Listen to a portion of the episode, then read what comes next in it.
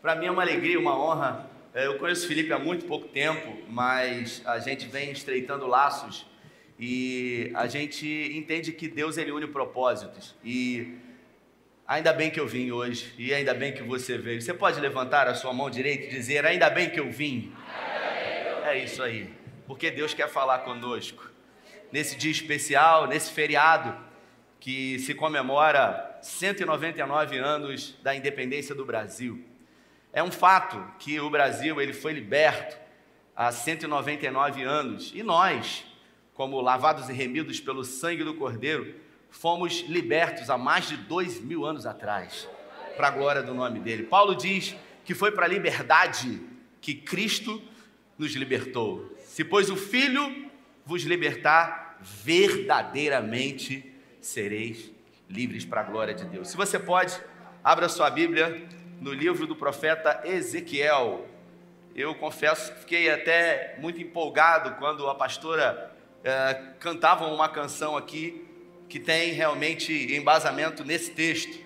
Então, se você pode aí, profeta Ezequiel, capítulo 37, no versículo 11, eu queria tecer nesses poucos minutos que tem uma palavra para o meu e para o seu coração. O desejo do meu coração é que essa palavra encontre você e faça sentido na sua vida, ressignifique o seu passado, mude o seu presente e dê a você a oportunidade de verdadeiramente desfrutar de um futuro incrível em Deus, porque eu tenho aprendido que o futuro está pronto. Repita comigo: o futuro está pronto. Ele me aguarda. É isso aí. Aleluia. Diz assim o texto: Ezequiel capítulo 37, versículo 11. Então ele me disse: Filho do homem, estes ossos são toda a nação de Israel. Eles dizem, o povo, nossos ossos se secaram, a nossa esperança desfaleceu-se. Fomos exterminados. Por isso, profetize e diga: Assim diz o soberano, o Senhor, ó meu povo, Vou abrir os seus túmulos e fazê-los sair, trarei vocês de volta à terra de Israel.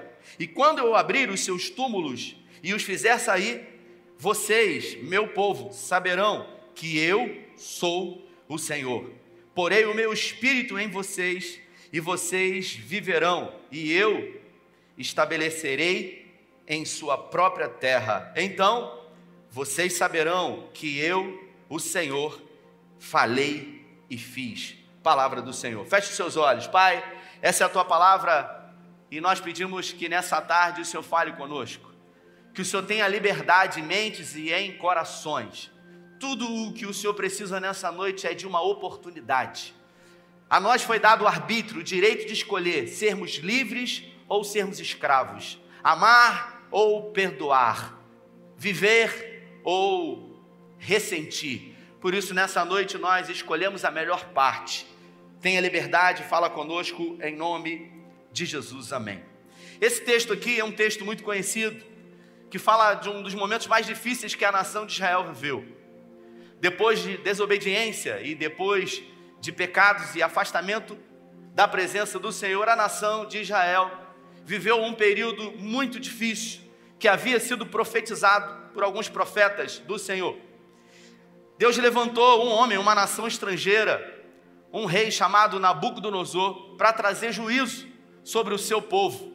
Nabucodonosor já havia investido algumas vezes a nação de Israel sem sucesso. Só que dessa vez foi diferente.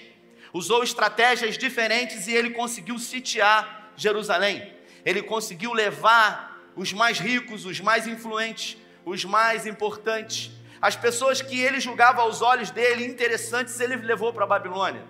Ele levou para mil quilômetros de distância de Jerusalém. E lá essas pessoas tiveram a oportunidade, entre aspas, de serem livres. Eles podiam ali ter filhos, construir, viver, enriquecer, onde muitos enriqueceram lá. E muitos deles, depois que foram liberados, nem sequer retornaram para Jerusalém. O fato é que esse povo aqui, que um dia foi livre, novamente se tornou um, um povo oprimido por uma nação que não era amada pelo Senhor. E a Bíblia fala que esse momento foi um momento de desespero para toda a nação de Israel. E esse profeta, o profeta Ezequiel, ele foi levantado por Deus para profetizar, para declarar para o povo o arrependimento e também para que o povo começasse a olhar para o futuro. Porque a vida do povo não estava somente no presente, e sim no futuro, naquilo que Deus tinha para eles. Mas, como o texto mesmo diz, esse momento foi um momento onde a esperança do povo havia ido embora. Esse texto é tirado do momento onde ele se encontra, Ezequiel, num vale de ossos secos e Deus fala com ele dizendo que o povo se sentia como aqueles ossos, secos, vazios, sem esperança. E é exatamente sobre isso que eu quero falar com você nessa noite. Porque muitos de nós servimos a Deus, muitos de nós, em cada um das suas igrejas que pertencem de alguma maneira, tentamos viver a nossa vida, mas na maioria das vezes, diante de coisas que aconteceram no nosso passado, nós acabamos nos limitando de romper e de verdadeiramente sermos livres de fato. E é sobre isso que eu quero falar com você. E essa história aqui, ela não começa dentro desse texto. Ela começa um pouco antes, quando o profeta Ezequiel ele se encontrava em Jerusalém. Ele era filho de sacerdote. O seu pai, Buzi, era um homem que vivia no templo e por isso provavelmente Ezequiel morava e vivia próximo ao templo e era costume da época ele conhecer todos os regimentos que envolviam o templo. O maior desejo, o maior sonho de Ezequiel provavelmente era ser um sacerdote como seu pai. Porque, segundo a cultura judaica, esse ofício era passado de pai para filho. Então, ele provavelmente nutriu no seu coração expectativas de que isso um dia se tornaria uma realidade. Ezequiel cresceu e agora ele tem 25 anos de idade e ele se casou. Ele teve um bom casamento, ele casou com uma boa mulher, ele a amou, ele foi amado por ela mas ele não contava com que as promessas de Deus começaram a se tornar realidade. E a Bíblia fala que quando ele tinha 25 anos de idade, o rei Nabucodonosor ele investiu contra Jerusalém. Ele sitiou e ele levou para a Babilônia os melhores. E exatamente quando Nabucodonosor invadiu, a sua esposa veio a óbito. A mulher de Ezequiel, ela morreu de um mal súbito. Tudo leva a crer que Deus tinha projetos, inclusive trazendo a morte dessa mulher. E a Bíblia fala que a primeira coisa que Deus fez foi mandar uma mensagem para Ezequiel dizendo para ele: Olha, eu não quero que você sequer lamente a morte da sua esposa. Você vai agir como se nada tivesse acontecendo na sua vida. Em um só dia, Ezequiel ele perdeu o amor da sua vida. Ele perdeu o sonho de um dia ser um sacerdote, por que não sonhar em ser talvez um sumo sacerdote. Ele perdeu a esperança, ele perdeu a vontade de viver.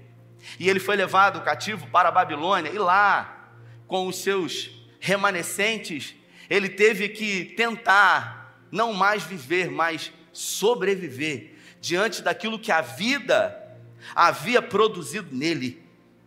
E a Bíblia fala que lá na Babilônia, durante cinco anos, ele ficou tentando de um lado para o outro sobreviver, até que com 30 anos de idade, Deus se apresenta para ele.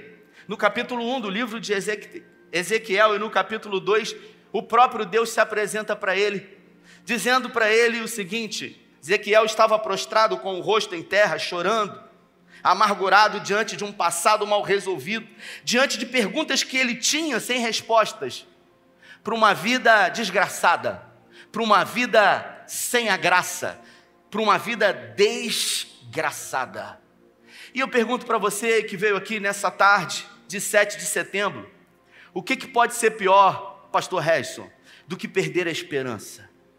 O que, que pode ser pior do que um dia você perder quem você muito amou? Nessa pandemia, inevitavelmente, servindo ou não a Deus, Perdemos pessoas que muito amamos, pessoas que estavam conosco, pessoas que nutríamos sentimentos e tínhamos sonhos e projetos. E eu pergunto para você: o que, que pode ser pior do que você perder uma esposa, perder um marido? O que pode ser pior do que uma mãe e um pai enterrar um filho? indo contra a ordem natural da vida, que são, obviamente, os filhos enterrarem os pais. O que pode ser pior do que você perder os sonhos que você tem? Uma empresa que você orou há muito tempo, que você trabalhou, que você sonhou, que você dobrou os seus joelhos e orou e Deus te deu, e de repente veio a pandemia. E aquilo que você fazia já não dá mais para subsidiar as suas despesas. Eu não sei se você sabe, um dia eu li, tem uns cinco anos atrás, num livro na faculdade de psicologia que dizia o seguinte: nos próximos 20 anos, 80% das profissões vigentes vão acabar. E eu tenho visto isso se acelerar, porque muitas profissões acabaram. Então, tem gente que fazia uma coisa a vida inteira e ganhava muito dinheiro, e de repente, da noite para o dia, parou. O que, que pode ser pior do que verdadeiramente você ver os seus sonhos serem roubados? Foi isso que ele viveu. Ezequiel, ele teve tudo e do dia para a noite ele não tinha mais nada. E ele tinha que lidar com isso mas ele não sabia como, e por isso a Bíblia fala que ele se colocou prostrado, chorando, lamentando, ressentindo, sentindo e ressentindo, até que o próprio Deus se apresenta para ele primeiro através de uma figura angelical, não como esses esses anjos que vemos uh, nas figuras de mitologia grega ou nos livros que foram escritos pelos gregos, não, não. O texto diz que os anjos eles possuíam quatro rostos e os rostos eles rodavam como catracas, eles andavam para frente e para trás. E Deus então se apresenta para ele que se encontrava prostrado e diz para ele: Ponte de pé, homem, filho do homem, porque hoje eu falarei contigo. A primeira coisa que eu vejo aqui é que Deus não fala com ninguém prostrado, com ninguém que tem sentimento de autocomiseração, pena de si mesmo, porque Deus não tem pena dos seus filhos. Pena é um sentimento humano que nós nutrimos uns pelos outros, porque Deus, por pior que possa ser a sua situação, quando Ele olha para você, Ele já vê o seu futuro pronto, esperando por você. Então Deus espera que ele se levante, ele se levanta e Deus diz para ele: Eu tenho uma obra para você. O sonho dele era ser um sacerdote, mas o que realmente Deus tinha para ele era ser um dos maiores profetas do Antigo Testamento.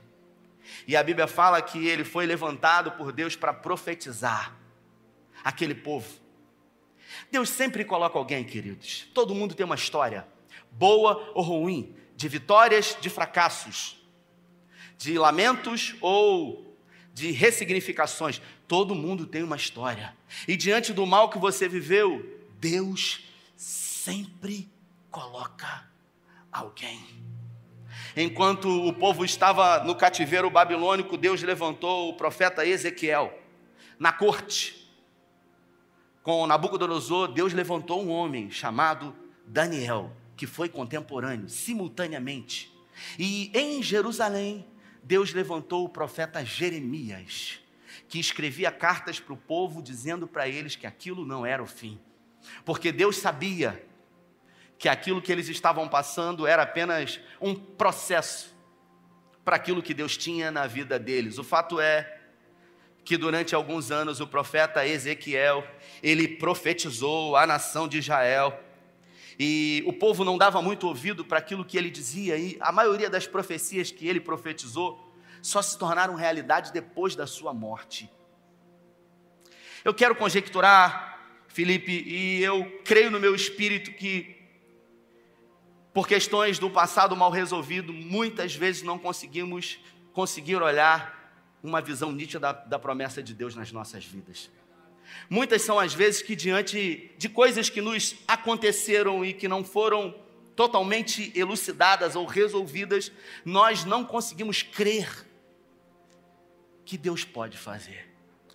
Por exemplo, nós estamos aqui e tivemos um período de adoração incrível, extraordinário. Nós cremos no Senhor. Nós entendemos que Ele é poderoso, que Ele é o Jeová Nissi, que Ele é o Jeová Rafá, que Ele é o Jeová Sabaô, aquele que peleja as nossas guerras, Seknu Yavé. Mas daí a hoje, Dani, viver uma experiência de Deus falar no seu ouvido algo que você mais cedo colocou diante dele se torna um pouco distante. Daí a ele realizar um milagre de uma necessidade física que eu tenho hoje. Eu até creio que ele faz, mas que ele vai fazer na minha vida hoje. Se torna um pouco abstrato. E a Bíblia fala que esse profeta, depois de alguns anos profetizando, no capítulo 37, Deus se apresenta para ele de novo e leva ele em visão, nesse texto que eu li para vocês, num vale de ossos secos. E Deus apresenta aquele vale e a Bíblia diz que os ossos eles não eram secos, eles eram sequíssimos, ou seja, eles estavam mortos ali há muito tempo. Sabe, é coisa que está há muito tempo ali parada. Do mesmo jeito, ninguém mexe. E a Bíblia fala que Deus então apresenta aqueles ossos para ele e faz uma pergunta para ele: Filho do homem, porventura esses ossos podem tornar a viver? Essa pergunta é uma pergunta muito curiosa, intrigante. E mais ainda a sua resposta, pastor Redson, porque Ezequiel sabia quem era Deus e o próprio Deus falava com ele. E ele podia dizer: sim, eles podem viver. Ele podia dizer: não, eles estão muito secos. Mas o profeta resolve não dizer que sim, mas também não dizer que não. Ele, ele terceiriza a resposta. Ele joga a responsabilidade para Deus e ele diz para Deus: Senhor, tu sabes. Eu confesso que quando li esse texto me perguntei muitas vezes o que ele gostaria de dizer com isso. Porque a Bíblia fala que a nossa vida, que fomos alcançados pela graça, tem que ser uma vida de sim, sim e de não, não. E o que passar disso é procedência maligna. E aqui o profeta, ao avaliar aquela situação, ele diz: Senhor, tu sabes. E Deus, o eterno, o soberano, o poderoso, então se dirige para ele novamente e diz para ele: Eu sei. Então profetiza. Profetiza. Eu me dirijo a você que está aqui nessa tarde, que serve a Deus, que foi batizado com o Espírito Santo, que fala em línguas, que é líder de ministério, que tem sonhos, projetos, mas que em algum momento na sua vida, no passado, aconteceram coisas com você. Áreas sensíveis da sua vida foram afetadas. Talvez líderes narcisistas lideraram você e de alguma forma deformaram você, cortaram as suas asas. De alguma maneira egoísta ou narcisista, como eu disse, te impediram de crescer. E isso marcou a sua alma te feriu. Sabe por quê? Porque Ezequiel ele poderia dizer para o Senhor ali: Eu não sei. Porque a minha esposa morreu e o Senhor não me deixou nem chorar a morte dela. A minha esposa morreu e eu orei para o Senhor ressuscitar, porque eu acredito que ele deve ter feito isso. Porque se a minha esposa morrer, eu vou pedir a Deus para ressuscitar. E ainda assim, Deus não respondeu. E por que que se ele orou ontem e Deus não atendeu, por que que agora ele vai orar e vai acontecer? A gente não fala sobre isso. Você pouco vai ouvir pessoas pregando sobre isso, mas o problema é que a gente pensa. E se a gente pensa, a gente sofre. Porque a gente olha para o lado e a gente vê a ação de Deus e a gente vê pessoas sendo alvo da graça e do milagre de Deus, e a gente quer que a mesma coisa aconteça na nossa vida, não é inveja. Não é você não querer que o outro receba, é você também querer receber o que a, pessoa está recebendo. E você ouve testemunhos e você fala assim: Senhor, e na minha vida? Será que existe uma fila como no livro de Jó, que diz que os filhos de Deus estavam numa fila para serem abençoados e de repente Satanás encosta lá e diz o seguinte: Ah, vou atrapalhar esse aqui de ser abençoado. Eu confesso que na minha vida, quando eu era jovem, por circunstância de uma vida que eu tive, eu achava Eu tinha essa ideia, porque eu não tive pai, não tive mãe. Eu achava que eu estava numa fila para ser abençoado, Deus dava pai e mãe para todo mundo. Quando chegou na minha vez, o diabinho falou assim: Você não vai ter nem pai nem mãe. E muitas foram as vezes que eu questionei a existência de Deus, que eu questionei o amor dele por mim, que eu questionei a bondade dele na minha vida. Será que Deus é bom quando coisas boas acontecem? E será que Ele é ruim quando coisas ruins acontecem? Deus é bom ou mal? O fato é que Ezequiel, diante daquele vale, ele não se atreveu a dizer que aqueles ossos poderiam tornar a viver. E eu pergunto para você que está aqui, por quê? Porque talvez, quem sabe, eu quero conjecturar que ele olhou para o seu passado e ele viu um passado marcado por tantas impossibilidades, por tanto desejo, por tantos sonhos que ele tinha, porque ele tinha sonhos, mas todos os seus sonhos foram roubados. E Deus ali se apresenta para ele e diz para ele: Se eu sei, então profetiza. Eu digo para você profetizar. E o que vai acontecer? Se eu sei. Sabe quando quando a gente acha que a gente vai encontrar resposta, mas a resposta não vem? Sabe quando a gente quer que Deus realmente fale conosco, e a gente busca Ele aqui, a gente busca Ele ali, e tudo que a gente escuta é o silêncio de Deus. Mas alguém um dia disse que em dia de prova, o professor na sala fica em silêncio, observando os alunos que por um período de tempo foram ensinados a passar na prova.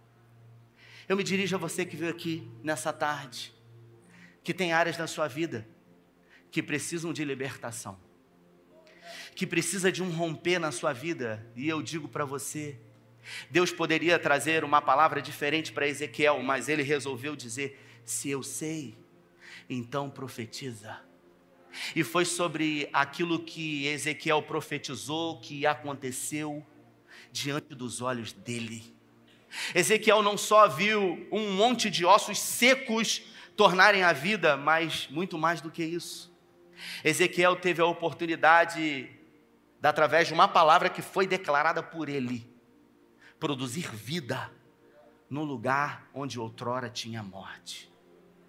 Eu me dirijo a você que está aqui, que é líder de ministério, talvez pastor, talvez alguém que tem sonhos, talvez alguém que está aí, que fez inscrição, como o Felipe disse, que foi Highlander lá, rápido demais e conseguiu chegar aqui, mas que, quando você olha pessoas cantando aqui, como a pastora que cantou, como o Felipe que está aqui, ou como eu que sou pastor dessa igreja.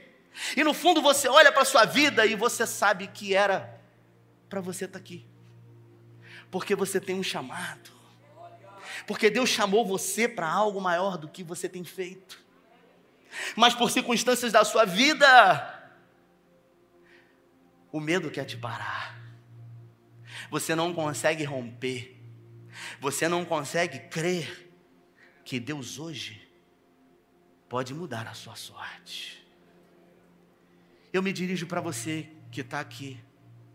E a mesma palavra que Deus declarou para Ezequiel, eu declaro para você. Porventura, áreas da sua vida que estão mortas há muito tempo, ministérios, sonhos, chamados, propósitos de Deus, podem hoje tornar a vida. Aqueles que creem, eu gostaria que se colocassem de pé. Se você crê que áreas da sua vida possam, possam ter vida hoje novamente, aquilo que a Bíblia chama de a vida de Deus, o zoe de Deus, escute isso. Nós somos tendenciosos a buscar a todo momento milagre, e eu adoro milagre, e Deus já realizou alguns milagres na minha vida. Mas a verdade é que nem tudo que Deus faz, Ele faz sozinho. A maioria das vezes que Deus operou na terra, ele sempre trabalhou em parceria, porque Deus gosta de trabalhar em parceria. Quando ele resolveu usar Moisés, você sabe o que, que Moisés tinha na mão? Um pedaço de pau, um cajado. E Deus olhou para ele e falou: Moisés, eu vou usar você. E ele disse: Eu sou gago, eu não sei nem falar, eu não tenho força, eu não tenho habilidade. E enquanto ele tentava se justificar de todo jeito, até que não conseguia mais, afinal ninguém consegue convencer o eterno. Deus olhou para ele e falou: O que, que é isso, Moisés, na sua mão? E ele disse: Isso aqui? Isso aqui é um pedaço de pau, isso aqui é um cajado que eu utilizo para pastorear as ovelhas que nem são minhas, é do meu sogro Jetro. E Deus falou: é com isso aí que eu vou usar você. Deus me trouxe aqui hoje para dizer para você que é com o que você já tem nas suas mãos que Deus vai usar você. A gente está esperando coisas sobrenaturais acontecerem, a gente está esperando influências de pessoas, telefone, como por exemplo do Felipe, que eu digo publicamente aqui, eu disse para ele, eu não, eu não tenho a vaidade de querer pregar, não precisa me botar no cartaz, foi ou não foi? Não quero pregar, porque eu emprestei a igreja, porque a igreja é de Jesus e essa conferência é dele.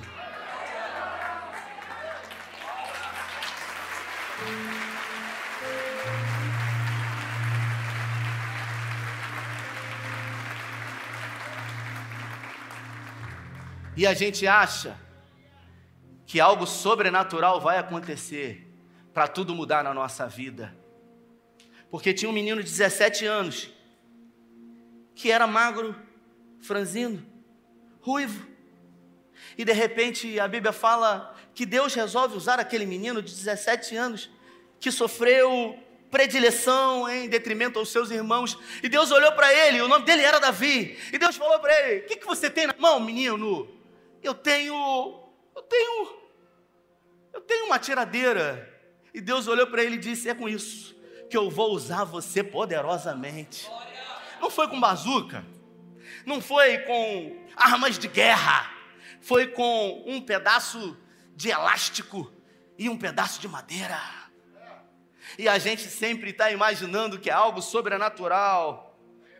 Um juiz da nação de Israel chamado Sansão. Um dia a Bíblia fala que os filisteus vieram contra ele com uma força impetuosa. E você sabe o que, ele tinha nas mãos? Nada. Ele olhou para o lado e viu duas queixadas de jumento. E ele falou: É com isso aqui que Deus vai usar a minha vida para cumprir um propósito. Deus usa aquilo que você já tem. Estenda a sua mão para frente. Olha para sua mão aí. O que, que você está vendo? Talvez você não esteja percebendo Talvez você não tenha se dado conta ainda daquilo que você já tem. Porque a Bíblia fala que Jacó, quando se encontrou lá em Betel, e viu aquela visão da escada e os anjos, e a Bíblia fala que quando ele acordou, ele disse: verdadeiramente Deus está nesse lugar e eu não havia percebido. Talvez você não esteja percebendo aquilo que Deus já entregou para você aquilo que ele já deu para você como dons e talentos, que a Bíblia fala que o Espírito Santo ele deliberou, e a um ele deu um, a dois, a três, a cinco, e quanto mais você multiplica, mais ele te dá. Uma vez que aqueles que resolvem esconder, não há finalidade em atribuir a esses mais. Então, nessa tarde de 7 de setembro, eu quero declarar profeticamente sobre a sua vida a sua libertação pelo poder do nome de Jesus. Você que deseja um romper, você que quer, você que sonha, você que tem pedido a Deus, mas você não sabe nem por onde começar, é com você. Talvez essa mensagem que você está pensando seja para alguém que você. Não, não é para quem não veio. É para mim, é para você. Então é com você que ele está falando. E se você quer verdadeiramente estar um dia aqui em cima, não para estar diante dos holofotes ou das câmeras, mas simplesmente para cumprir um propósito que Deus tem na sua vida, eu queria convidar você a sair do seu lugar e vir aqui à frente. É para você que, que deseja, é para você que quer tomar uma atitude hoje. É para você que quer publicamente se comprometer, não com os homens, mas com o Criador. Aquele que já deu a você, aquele que já entregou para você tudo o que você precisa. E você sabe o que ele vai fazer hoje? Ele simplesmente vai dizer para você: a partir de hoje, você será um agente de milagre. Agentes são pessoas que são comissionadas para fazer coisas para outras pessoas. E o reino de Deus é exatamente isso. Deus comissiona pessoas para serem agentes do reino dele. E uma das atribuições do reino de Deus é produzir e promover milagres. Deus vai usar você para realizar milagres no nome de Jesus. Isso. Isso, saia do seu lugar. Não tenha medo, nem vergonha. Essa pessoa que está do seu lado aí, a única coisa que ela pode fazer por você talvez seja julgar você. Foi lá na frente. Porque diante dos ossos ele podia perguntar: por que, que não fez ontem? E vai fazer hoje? Ah, já fui lá na frente ontem. O Felipe chamou, o pastor Anderson chamou, eu fui lá na frente ontem. E Deus não fez, por que, que eu vou hoje? Ei, se Ezequiel tivesse pensado isso, ele não seria um agente de milagre, não teria produzido o que ele produziu. Isso. Saia do seu lugar. Eu quero orar com você. Eu quero orar com você. Aleluia. Você que está no seu lugar, levante suas mãos aos céus. Uh, rabá, cantará. Eu quero declarar a vida de Deus na sua vida. Eu quero declarar os sonhos de Deus. Ezequiel desejou viver os sonhos dele, ele queria ser um sacerdote, mas Deus falou: O que eu tenho para você é muito maior. E no final, você vai entender, e você vai dizer: Valeu a pena, valeu a pena. Pai, é no nome de Jesus que nós declaramos diante de homens e mulheres que vieram aqui na frente desejosos de uma mudança. Eu sei, Pai, que grandes coisas o Senhor pode fazer. Já fez, fará e tem feito. Mas eu também sei que grande parte daquilo que o Senhor quer fazer na vida dessas pessoas que estão aqui tem muito mais a ver com o posicionamento que eles precisam tomar. Por isso, no nome de Jesus, todo passado mal resolvido, todo choro preso, todas as perguntas que não têm respostas, de coisas que aconteceram ou de coisas que não aconteceram, de morte, de dor, de abandono, de tristeza, no nome de Jesus. Eu peço que o Senhor derrame o bálsamo de Gileade. Eu sei, Pai, que nós não teremos todas as respostas, mas eu também sei que no final tudo vai valer a pena. Assim como Paulo disse, hoje eu não entendo. Vejo como, como num reflexo de espelho, mas um dia, um dia, teremos todas as respostas. Por isso eu declaro a libertação na vida desse homem e na vida dessa mulher. Eu declaro em nome do Pai, do alto da cabeça, a planta dos pés, emoções, frustrações. Eu declaro agora um passado sendo ressignificado, restaurado. Eu declaro agora chamados do Senhor na vida de homens e mulheres aqui, sendo startados hoje pelo poder do nome de Jesus. Eu declaro que o inferno, que Satanás e os seus demônios não tem poder para prender, para paralisar, para impor o medo na vida dos teus filhos. Eu declaro que a cruz e tudo que ela conquistou tem validade na vida dos teus filhos. Eu declaro a percepção do que eles podem e do que eles serão no teu nome. Eu declaro em nome do Pai, em nome do Filho, em nome do Espírito Santo.